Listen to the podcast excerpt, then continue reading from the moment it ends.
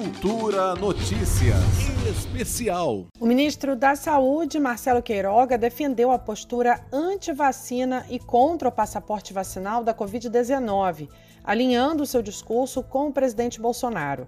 O ministro da Saúde, que também é médico, deu ainda outra declaração polêmica durante a coletiva de imprensa, afirmando que seria melhor perder a vida do que a liberdade. Porque nós respeitamos as liberdades presidente ainda há pouco falou, né? Às vezes é melhor perder a vida do que perder é, a liberdade. Não estamos aqui querendo fazer nenhum tipo de polemização, mas são direitos fundamentais. A fala do ministro da Saúde foi usada como justificativa por não ter seguido o pedido da Agência Nacional de Vigilância Sanitária, a Anvisa, de exigir o comprovante de vacinação de quem chega no Brasil. A medida, adotada em inúmeros países ao redor do mundo, quer evitar que visitantes internacionais sejam disseminadores do SARS-CoV-2, especialmente a nova variante Omicron, detectada primeiramente na África do Sul.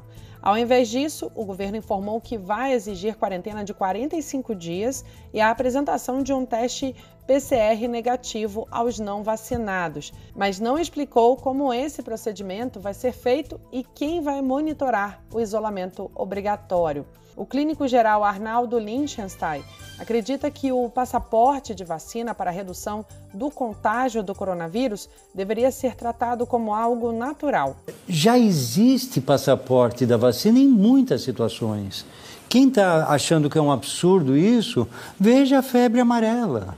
Você não vai para um monte de países se você não tiver febre amarela. Antigamente se exigia a cada 10 anos, hoje em dia se sabe que é uma vez na vida. São coisas que já existem no dia a dia, não é um absurdo, não é uma afronta contra seus direitos individuais. Ele ainda lembrou que a não adoção da medida neste momento pode potencializar o efeito da variante Omicron no Brasil. É exatamente isso que aconteceu já em outras ocasiões. Quer dizer, se disseminar aqui e não sabemos o potencial dessa nova cepa. Quer dizer, então, de novo, é a imunização de rebanho pelo contágio e não pela prevenção racional. Então, não se mudou a ideia desde o começo do governo federal contra a vacinação, a favor da imunidade de rebanho, porque se acredita absurdamente errado que é mais forte a imunidade pegando a doença do que com a vacina, que os, os mais frágeis vão morrer numa seleção natural e os atletas, os ex-atletas, vão sobreviver formando uma raça mais forte, mas já vimos na história o que significa esse tipo de pensamento. Bolsonaro, que afirma não ter se imunizado apesar de impor sigilo de 100 anos à sua carteira de vacinação, continua a criticar as vacinas contra a Covid-19 e coleciona uma série de frases em que ataca os imunizantes. No entanto, apesar da postura do governo, os brasileiros continuam a procurar as vacinas. Dados do próprio Ministério da Saúde informam que mais de 159 milhões de cidadãos já tomaram a primeira dose das fórmulas disponíveis e 140 milhões completaram o ciclo vacinal.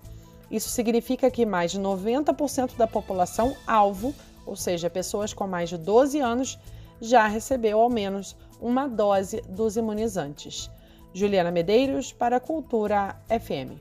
Cultura Notícias Especial.